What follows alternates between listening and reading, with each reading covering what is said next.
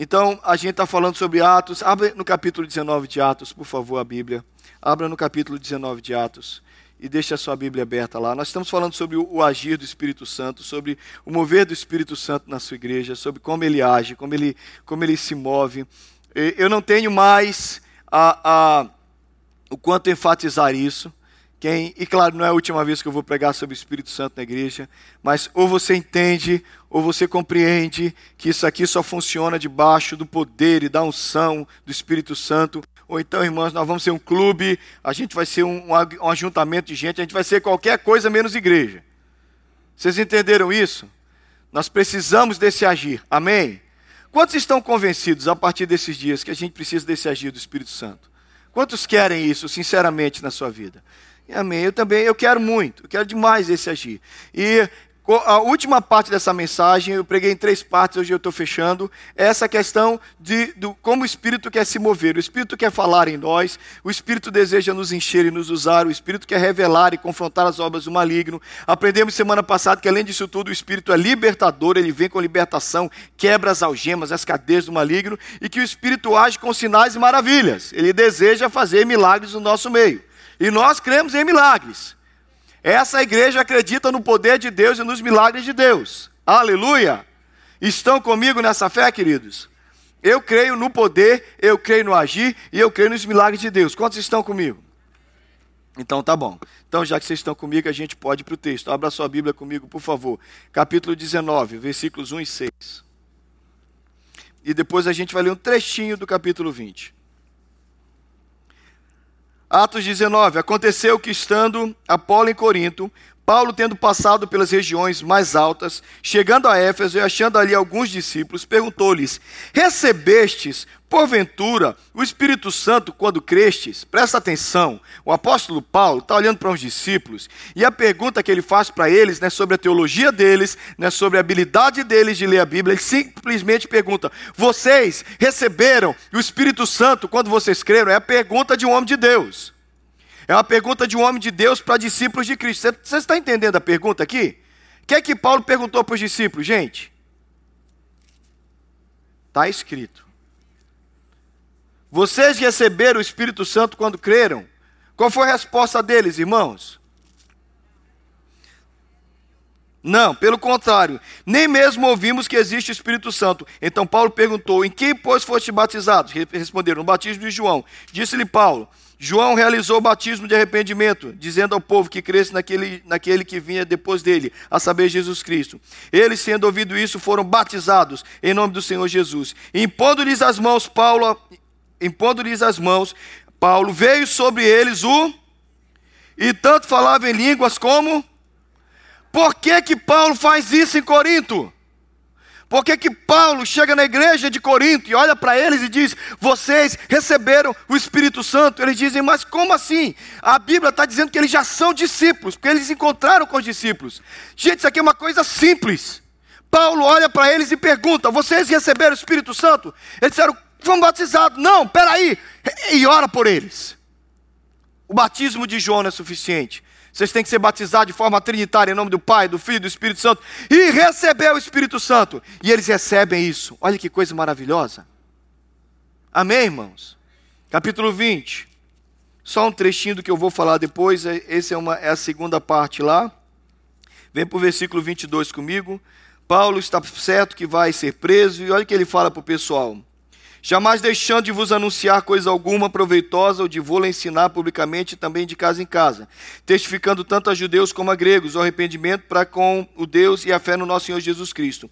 E agora, constrangido em meu espírito, vou para Jerusalém, não sabendo o que ali me acontecerá, senão o que?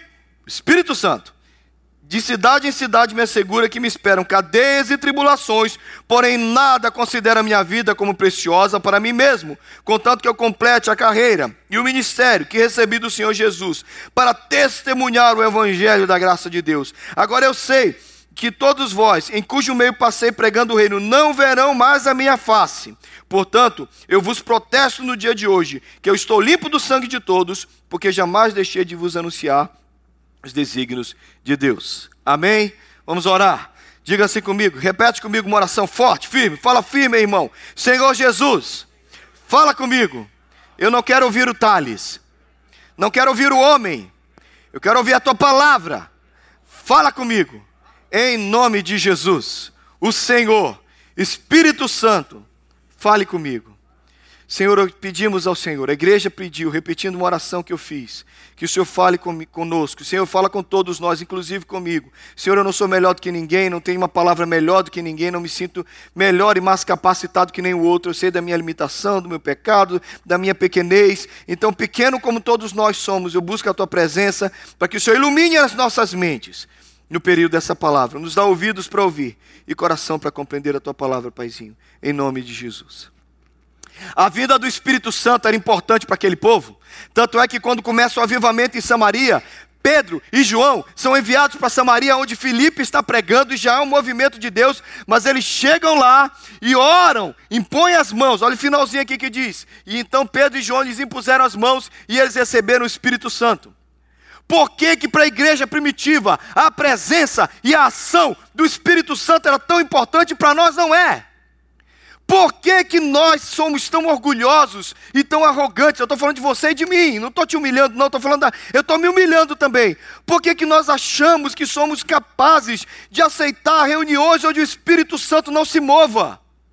Quem somos nós? Se a igreja primitiva buscou a ação do Espírito, porque essa igreja aceita a não ação do Espírito?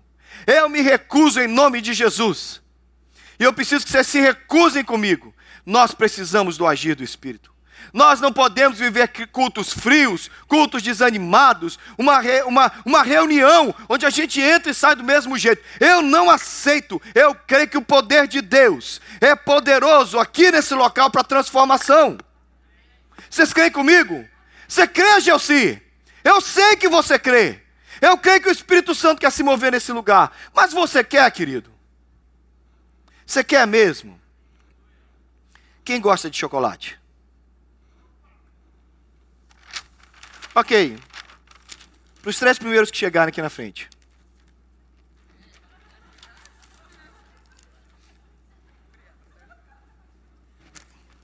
Para você é o Kit Kat, ok? Gelsi, volta. Vem aqui, vem aqui, Gelsi. Você é minha, minha figura. Vem aqui, vem. Não, volta, volta aqui comigo, vem aqui. Diz uma coisa. Por que, que eu deveria tirar esse chocolate da mão do Gelsi e dar para o Breno que está no fundo da igreja? Me diz por quê? Por quê? Seria justo? Breno, você se moveu. Você levantou você saiu do seu lugar? Por que, que eu tiro da mão de alguém que saiu correndo e pegou e dou na mão de quem não quer? Aqui está cheio de gente que gosta de chocolate. Obrigado. Viu? Vai. Quebrou mesmo o negócio? Ah, ah quebrou tudo. Por que, que eu tiro da mão dele? Por que, que eu vou tirar? Quem pegou o Ferreiro Rocher? Mas, Gabriela, você é. Você, Gabriela. Por que, que eu tiro uma caixa de Ferreiro Rocher da mão da Gabriela? Ela deu um pulo dali e veio. E dou para uma pessoa aqui no fundo da igreja que gosta muito de chocolate, mas que não moveu o bumbum de lá. Irmãos, a salvação não é por obras, mas o agir do Espírito exige vontade, atitude e desejo. Tem três pessoas nesse local que receberam chocolate e fizeram por merecer. Quantos anos você tem, senhor Gelsi? Aquele homem de 63 deu um pulo e veio aqui na frente. Alguns de 20 ficaram. Ah. A vida nos prova em exemplos simples, bobos, tolos como esse que eu acabei de usar, quase que ridículo, que as melhores coisas são para quem levanta o bumbum da cadeira e faz a coisa acontecer. E eu não posso tirar do Gelsi e dar para quem não veio. Eu não posso tirar da Gabriela e dar para quem ficou pensando, ah, se eu soubesse que. Teve gente que nem pensou. É por isso que Pedro anda sobre as águas. Que enquanto os discípulos estão lá pensando, será que eu vou, será que eu não vou? O Pedrão já estava pisando na água. Enquanto você estava pensando no chocolate, a Gabriela já estava aqui com a mão no Ferreiro Rocher. Enquanto você estava sonhando, será que o pastor está pegadinha? Eu sei que metade de vocês pensaram. Eu sei que vocês pensam, será que o pastor está de pegadinha? Essa é a nossa relação com Deus e com o Espírito Santo. A gente olha para as coisas de Deus e a gente fala assim: eu vou lá, Jesus não vai dar. Eu vou lá na frente ajoelhar, não vai acontecer nada comigo. Ai, mas será que eu quero? Será que eu quero? Irmãos, eu sei de uma coisa. Uma coisa eu aprendi na igreja. E me ensinaram isso com fervor. Quando começam a falar as coisas de Deus, eu digo assim: eu quero e eu quero muito. Quem foi presbiteriano há muito tempo na igreja sabe de um homem chamado Reverendo Antônio Elias, pastor da igreja presbiteriana de Niterói, lá no Rio de Janeiro. Uma das histórias mais lindas que eu ouvi daquele homem foi que ele, pastor velho, presbiteriano, tradicional, mas com coração que queria muito agir do Espírito Santo, chegou uma vez num campo de futebol, onde os jovens da igreja estavam numa vigília chorando e buscando a Deus. E ele olhou para um garoto cheio do Espírito Santo, transbordante da presença de Deus. Antônio Elias se ajoelhou do lado dele e disse: Senhor, eu não sei o que é que ele tem, mas eu quero isso na minha vida também o pastor da igreja, o líder da denominação, um homem de uma vida inabalável na presença de Deus, mas quando ele viu o Espírito Santo na vida de um jovenzinho, ele disse: Senhor, eu não sei o que é isso, mas eu quero isso na minha vida também. Talvez você precise olhar para o chocolate na mão da Gabriela e dizer: Senhor, eu quero também. Porque o bom sobre Deus é que não vai faltar chocolate para ninguém. O bom sobre Deus é que não vai faltar chocolate para ninguém, mas é para quem quer. Eu creio que é um mover do Espírito, eu creio que é um agir do Espírito, mas você tem que querer. Você tem que dizer: Eu quero Jesus. Talvez essas experiências foram passando e a vida foi andando, e você foi ouvindo as coisas da vida do Antônio, do José, da Maria, do Paulo, e você chega na sua vida parece que Deus pula. Deus não pula você, você tem que querer. Você tem que desejar. Você quer a ação do Espírito na sua vida? Quantos querem, digam amém. Então você tem que desejar, e desejar com vontade, e buscar. E quando você busca a presença de Deus, Ele vai vir sobre você. Porque a última coisa que eu tenho para te dizer sobre o Espírito Santo, semana que vem um culto é diferente. A última coisa que eu tenho a dizer para vocês é que o Espírito quer avivar seu povo. A igreja, por natureza, se desvia, é normal. A, a igreja normalmente se afasta, esfria, cai na heresia, se afasta de Deus. Essa é a igreja ao longo dos anos. Começa a acreditar em besteira, sair do trilho. Então, de tempos em tempos, o Espírito Santo sopra sobre a igreja. E nós chamamos este soprar de avivamentos. E aquela igreja fria, morta, vazia, de repente experimenta um fogo, algo que vem do alto, e a igreja fica viva de novo. Eu creio que Deus quer avivar a sua igreja. Eu creio que a volta de Jesus está próxima. E eu creio que antes da volta de Jesus a gente precisa de um grande e último avivamento. E eu creio sinceramente que para isso acontecer, o seu coração precisa estar desejoso de participar disso. Eu creio que há sim, não um avivamento de barulho, não um avivamento que parece que a igreja A, B ou C, não, irmãos, por favor, não confunda um coração avivado. O avivamento é simplesmente quando Deus toca fogo no seu coração e você é diferente para a glória dele a vida passa a ter sentido, a vida passa a ter razão, o seu coração passa a se alegrar. Diga, eu sei, eu sei que o Espírito Santo é real. Eu vim aqui essa manhã para te falar três coisas simples e acabar essa mensagem te lembrando que o Espírito quer avivar a sua vida. Amém?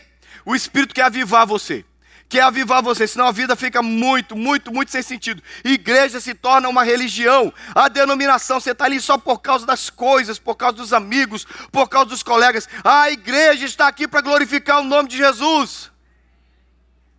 E nós vamos viver a eternidade com Ele. Irmão, põe a sua vida na perspectiva de que você vai viver para sempre com Deus. E se você vai viver para sempre com Deus, o que, que você está fazendo aqui na terra? A não ser começar a viver com Ele agora. Alguns de vocês conhecem, eu tenho falado para gente que tem saudade de um avivamento. Você já sentiu algumas gotas no seu coração, naquela vigília, naquele culto, naquele acampamento. Deus veio sobre você e você ficou cheio da presença do Espírito Santo. Agora você está seco. Quanto tempo que seu olho não tem uma lágrima? Quanto tempo que a sua boca não tem um aleluia? Você faz aleluia porque a Patrícia falou, aleluia, aleluia. Canta a música, amém. Sabe aquele dia que vem do seu coração, você diz aleluia. Glória a Deus. Ele é real. E alguns de vocês precisam de uma experiência marcante na sua vida. Está na hora de começar. Está na hora de começar algo novo na sua vida, para que você diga: Eu sei que Deus é real, Deus vai fazer. Diga assim: Aviva-me, Senhor. Aviva-me, Senhor. Faça o que for preciso.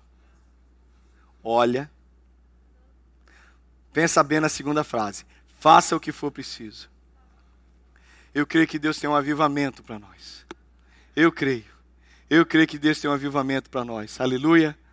Primeira coisa que o avivamento vai fazer conosco, uma pessoa avivada é uma pessoa cheia de motivação. O apóstolo Paulo é um exemplo para nós. Eu, eu li o texto, Paulo é um exemplo em todos os sentidos de um coração avivado. Eu li o texto lá na frente do capítulo 20, porque Paulo está na cidade de Mileto, é a cidade que dá o nome, é o único Tales famoso que eu conheci, que é o Tales de Mileto. Ele está na cidade de Mileto, e ele manda chamar os líderes de Éfeso e diz: Eu não vou aí, que eu não tenho tempo. Vem aqui, os líderes, os pastores, os presbíteros, os diáconos de Éfeso, vem aqui. O pessoal vem ter com ele. Ele fala: Olha, vocês não vão ver mais a minha face, vocês não vão ver mais o meu rosto acabou a minha história com vocês. Eu sei que de cidade em cidade, só uma coisa o Espírito Santo me diz: que em Jerusalém me aguarda sofrimento e prisão. E eu estou indo para Jerusalém. Que papo é esse? Alguém fala isso, gente? Alguém vai para uma cidade onde você vai ser preso e você vai sofrer? Já viu isso? ainda mais o Espírito Santo vai falando de cidade cidade. Você vai ser preso e você vai morrer você vai ser preso. E em algum momento você vai morrer por causa desse evangelho. Paulo está indo para Jerusalém e diz: Olha, gente, vocês não vão ver mais minha face, porque depois, em algum momento dessa história, eu vou morrer. Beijo, abraço, amo vocês, porque o Espírito Santo está me dizendo que eu vou para Jerusalém, vou ser preso e vou sofrer. O que devia desanimar Paulo, o que desanimaria você e a mim, não tira a motivação de Paulo. Nós somos uma geração que está pagando para ter motivação. Porque a gente não quer fazer exercício, a gente paga o personal training. A gente não quer comer direito, a gente paga um nutricionista, um nutrólogo para nos ensinar a comer. A gente não quer fazer negócio direito, a gente paga um coach para ensinar a gente a viver, porque a gente não sabe nem viver. E a prova disso tudo é que você e eu descobrimos, essa geração sabe muito, que motivação é muito importante. Sabe qual é o nosso erro? Nós estamos dispostos a meter a mão na carteira, pagar para um profissional, ir na academia e ficar, vai, mais um, mais um, mais um, uhul, uhul, coitado. Gente, uma das coisas mais difíceis que eu acho é ser personal training. É você tentar motivar uma pessoa que não está motivada. Vai! Mais uma pessoa. Mais um, querida. Acho que o personal fica assim, meu Deus, que pessoa preguiçosa. Mas está pagando para trabalhar, então vamos embora. Nós pagamos para que alguém nos motive. Pagamos palestras motivacionais para que alguém levante o nosso ânimo, porque o que essa geração tem certeza é que sem motivação a gente não vai a lugar nenhum. Mas você sabe de uma coisa boa que eu posso te dizer nessa manhã? Existe alguém que mora dentro de você que tem toda a motivação que você precisa.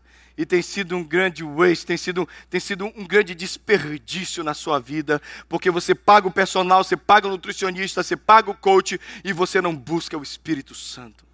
Sinto muito por você e por mim. Sinto muito pela nossa geração que perdeu a oportunidade e perdemos a cada dia quando nós calamos o Espírito Santo e quando nós não dizemos, Senhor, fala comigo, motiva o meu coração. Querido, a palavra dos gregos, eu já falei isso tantas vezes aqui, a palavra grega para entusiasmo é ter os deuses dentro de si e o entusiasmo que a gente precisa está dentro de nós.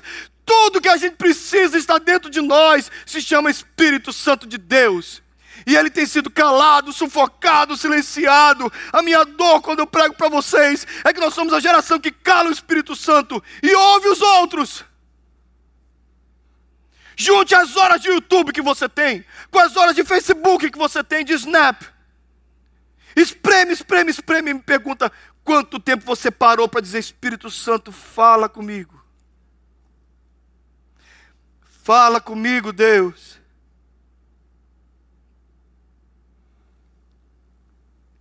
Alguns de vocês acham terrível ficar 30, 40 minutos ouvindo o pastor. Eu sei que não é fácil também. Se o seu coração está aqui, é pior ainda. Mas ouve, já que você está aqui, Ele quer falar com você. E se Ele falar com você, a sua vida vai ser diferente. Você vai ouvir a voz dEle. E Ele vai te motivar no que você precisa. Eu não sei te explicar isso, não, não dá para traduzir em palavras, é tão profundo. Eu era um jovem, eu tinha um bom emprego, eu namorava com uma moça bonita, a minha vida era tranquila. O, a minha, um banco que eu trabalhava pagava metade da minha faculdade. O gerente do banco disse: Você tem 22 anos, você é subgerente mês que vem. E daqui a pouco você. Estava tudo certo, gente, a minha vida estava tranquila. Eu ia para a faculdade de economia, subia para. Nós éramos cinco andares de faculdade, no quinto andar tinha um lanchonete, eu estava lá com meu amigo, e ele dizia: Tá tudo bem, a namorada é boa, o trabalho é bom, o dinheiro está bem, teu próprio carro, tua vida, você compra. Eu comprava roupa, gente, eu usava umas roupas bem chique na, hora, na época, eu era muito fresco. Meu, não contribuí em casa, nada, meus pais diziam: o dinheiro que você tem é seu. Eu tinha uma vida diferente de papai. Eu subia para o da faculdade, eu chorava, eu dizia: Isso aqui não é nada, tem algo queimando dentro de mim. Esse algo me fez acabar o namoro, me fez largar o emprego, trancar a faculdade, prova missionária. E no ano seguinte eu era o homem mais feliz da terra, eu não tinha um tostão no bolso. Minha mãe pegou meu carro e vendeu, ficou com metade do dinheiro e disse: já que metade é minha, já que você quer ser um servo de Deus. Meus pais fecharam a torneira, ninguém mandava dinheiro nenhum. Irmãos, eu andei dois meses sem um centavo no bolso nunca faltou nada. E eu era tão feliz, eu era tão feliz. Eu descobri a coisa mais gostosa do mundo, que é servir a Deus e estar tá motivado em fazer a obra de Deus. Eu não tenho como colocar isso no seu coração. Eu estou usando meu testemunho de pessoa para tentar avivar você. Querido, tem motivação no Espírito Santo. Existe motivação em Deus. A vida é mais do que ganhar dinheiro. Existe um Deus que quer falar com você, mas você diz, pastor, e se ele fala comigo e me manda para a África, você vai ser o morador mais feliz da África se ele te mandar para lá. Eu tenho medo dele mandar eu largar tudo e ser um pastor. Você vai ser o pastor mais feliz que existe no mundo. O pior de tudo é lutar contra a vontade de Deus. O pior de tudo é viver a sua vontade e descobrir que quando você chegar na presença do Deus Todo-Poderoso no céu, dizer: Ah, vivi para mim mesmo e deixei de viver para ti. Querido, eu não vou deixar de pregar isso enquanto tiver força nos meus, na minha garganta para pregar. Vida boa é vida no centro da vontade de Deus. E Deus tem um projeto para você. E você desmotivado, desanimado, que luta com depressão, que luta com tantas outras coisas, com desânimo que abate a sua alma, você precisa de uma experiência com o Espírito Santo de Deus. Aí a vida anima. Aí o fogo queima. Aí algo dentro de você diz: valeu a pena. Eu não estou pregando pentecostalismo, eu não estou pregando nada disso. Eu estou pregando uma experiência profunda, verdadeira, marcante, real, transformadora, com o motivador dos motivadores. Nunca mais você vai precisar de coach, nunca mais você vai precisar de personal training. Você tem o Espírito Santo de Deus. Ele habita em você o dínamo, o dínamo do universo, o rei do universo, o maior motivador de todos, está aí caladinho dentro de você. Passa dia, vem dia, passa dia, vem dia. Você está lá, quietinho, Espírito Santo, não fala nada, porque eu quero viver a minha vida. Mas se você deixá-lo falar, ele vai te motivar. Paulo, desmotivado para morrer, para sofrer. Paulo diz: Eu vou para Jerusalém, lá me aguarda sofrimento, lá me aguarda prisão, e eu vou, porque eu sou motivado pelo Espírito Santo. Segunda coisa, ele diz: Em nada eu considero a minha vida como preciosa, contanto que eu cumpra o meu chamado. Sabe o que é paixão, irmãos? Quando você está avivado Algo dentro de você faz ter, você ter prazer e alegria nas coisas de Deus. Quando algo começou a acontecer na minha vida, eu era muito novo. Eu tinha uma vitrola. Três em um. Da Sharp. Toca disco, toca fita e rádio. E tinha uns LPs desse tamanho. Long play. Bolachão. E aí eu comprava os discos daquele e colocava lá. Na verdade não era minha, era da casa, mas você sabe que como bom filho, de vez em quando eu raptava o som da sala e levava para o meu quarto.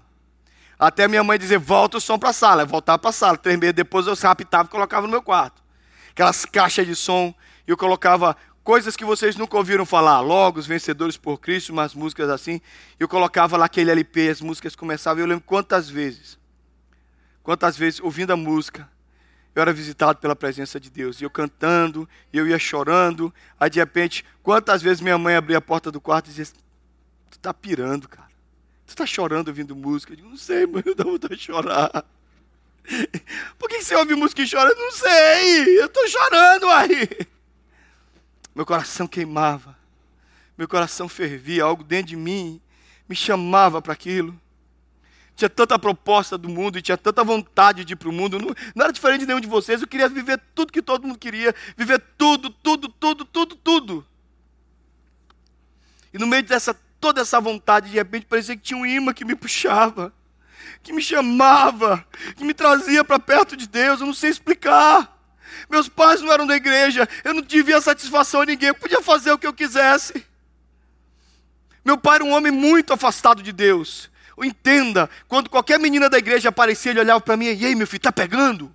Pai, é da igreja, pai. Não, tem que pegar todos, pai. Era o oposto lá em casa.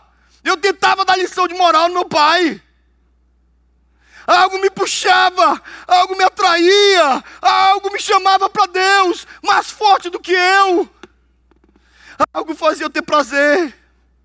Uma vez eu voltei de um dia de evangelismo, a gente tinha ficado numa roda com um bando de maconheiro. Os caras todos aceitaram Jesus, jogaram as drogas lá. Eu não conseguia dormir. Meu companheiro do quarto dizia: O que, que você tem? Eu digo: Cara, eu me sinto o homem mais rico do mundo. Porque a Bíblia diz que quem ganha uma alma ganha mais que o mundo inteiro. Como é que a gente explica isso, gente?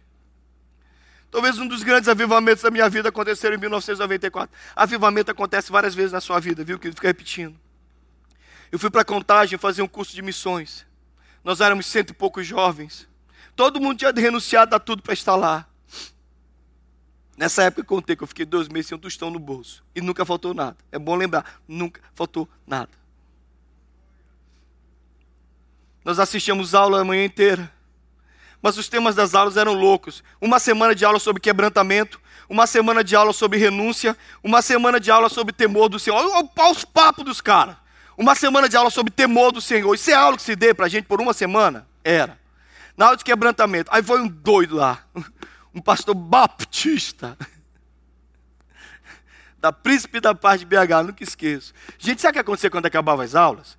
Gente, a gente tinha assim, era, acordava às seis, tomava café seis e meia, às sete você tinha que estar com a Bíblia aberta, oito horas fechava a Bíblia, era uma hora de Bíblia, de oito às meio-dia você estava na sala de aula, meio-dia uma tinha almoço, uma hora discipulado, duas até o final da tarde era trabalhar, carpindo. Gente, eu nunca tinha pegado uma enxada.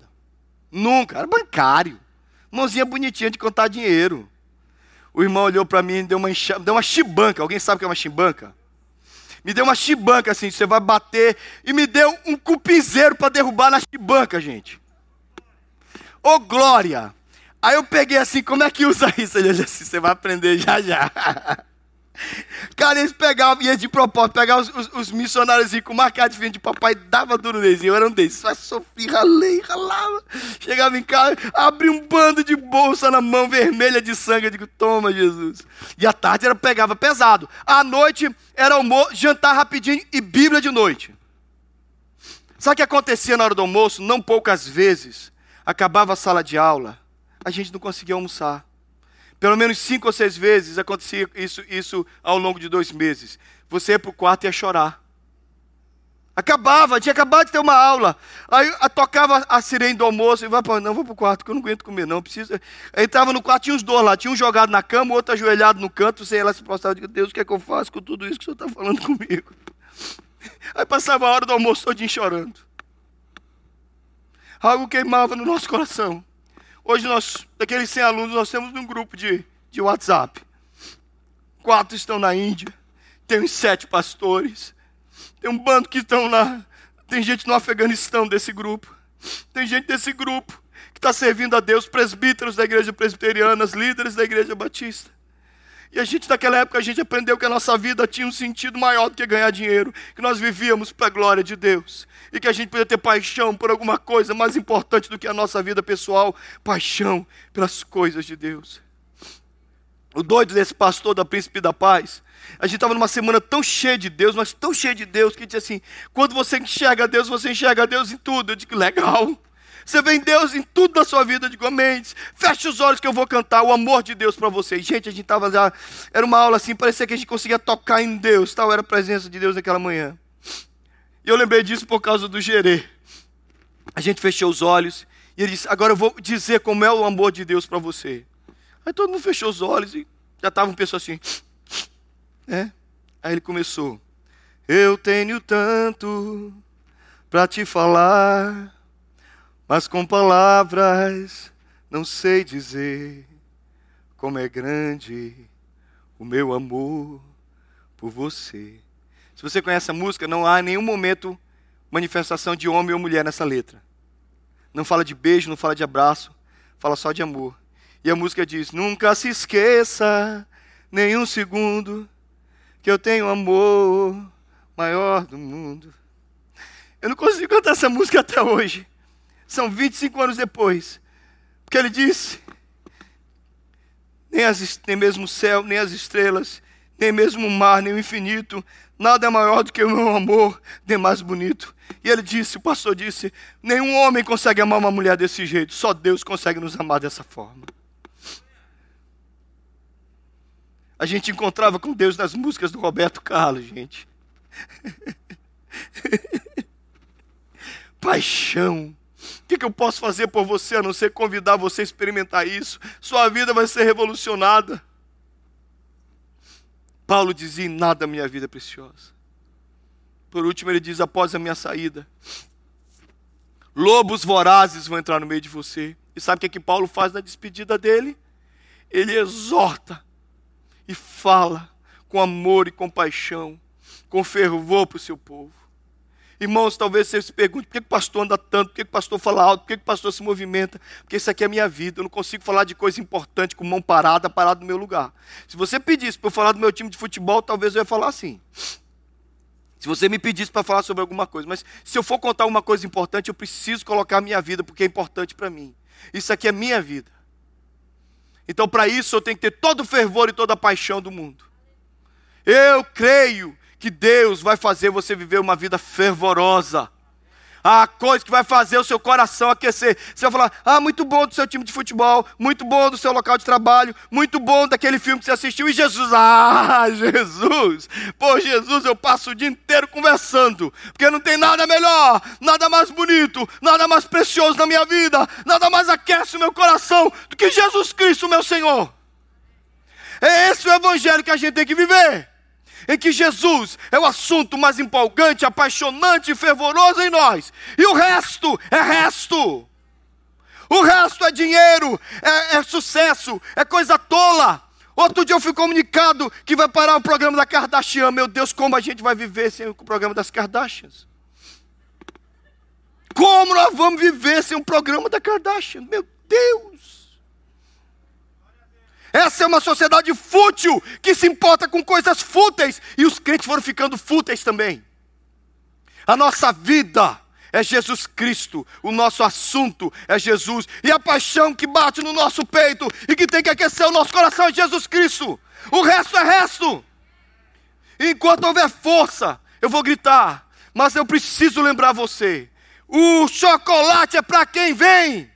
A bênção é para quem busca e a presença para quem procura. E você vai chegar no céu e você vai chorar. Ouve o que eu estou dizendo. Vai ter gente que vai chegar no céu e vai dizer: Mas era assim? Era. E eu vivi aquela vida naquela terra desse jeito. Escolha a sua. Porque ele te salvou, mas ele não vai viver a sua vida se você não quiser. Eu falei um pouquinho sobre George Whitfield semana passada, eu termino de novo falando sobre ele quando todos os pastores anglicanos liam seus sermões e ficavam friamente em cima dos púlpitos, ensinando e falando, eram, eles diziam que eram pastores mortos pregando para igrejas mortas. Whitfield começou a pregar. Você sabia que Whitfield é dito como o pai dessa nação? Porque ele pregou nas 13 colônias antes da Revolução Americana. E o incêndio que ele causou aqui foi a força para que viesse a Revolução Americana e esse país se tornasse independente da coroa britânica. Sabe por quê? Porque um homem resolveu ser cheio do Espírito Santo de Deus. Dizem que o que revolucionou a vida de Spurgeon, não, de Moody, foi que alguém falou assim: o mundo ainda está por saber o que pode acontecer quando alguém for totalmente cheio do Espírito Santo, quando o homem totalmente se entrega para Ele. Talvez seja você. O que, que eu posso fazer por você? A não ser convidar você a ser cheio do Espírito, a ter uma experiência de avivamento, em que você vai ter motivação, paixão e fervor. Aí a vida ganha sentido. Pastor, eu tenho que trabalhar amanhã, todos nós. Pastor, tem tanta coisa para eu pagar. Todos nós. Pastor, você não sabe das lutas que eu estou vivendo. Todos nós estamos vivendo. Mas não adianta cantar preciso de ti. Se você diz eu preciso do dólar. Distante do meu salário eu não posso viver. Sem o meu patrão não vale a pena seguir. Vocês sabem disso. Alguns de vocês perderam empregos preciosos e não faltou, veio outro emprego, veio melhor. Por que você ama tanto esse trabalho? Não estou pregando que você não deve amar o seu trabalho. Eu só estou pregando que você não ame o seu trabalho acima de Deus. Não ame as suas riquezas acima de Deus. Você precisa de uma experiência com o Espírito Santo. Você precisa de uma experiência com o Espírito Santo. E aí a sua vida vai fazer sentido. Volto a dizer, eu prego sempre para dois grupos. Alguém que já foi cheio e secou o tanque e o tanque nunca mais encheu de novo. Deus quer encher o seu tanque. E eu prego para outro grupo de pessoas, gente que o tanque está zero, nunca ficou cheio. Eu tive uma experiência engraçada com o Gabriel essa semana. Ele encheu o tanque do carro dele pela primeira vez. Ele disse, como assim? Ah, pai, eu sempre coloco 10, 20, 10, 20. Eu enchi o tanque do meu carro. Pobre. Pobre é fogo. Você está rindo dele? Pobre é você que nunca se encheu do Espírito. Coitado de você que não sabe que é transbordada a presença do Senhor. Porque se é ruim um tanque que nunca, num lugar onde, onde a gasolina é tão barata, se é ruim um tanque que nunca transbordar, é ruim um espírito que nunca transbordou no coração de um crente. Distante de ti, Senhor, posso viver. Não vale a pena existir. Eu sou um pobre coitado, preciso da graça de Deus. Então vou me ajoelhar aqui na frente, que eu preciso muito. E se alguém quiser o Espírito Santo mais que o chocolate, vem aqui buscar Deus comigo. Oh, oh, oh, distante de ti, Senhor.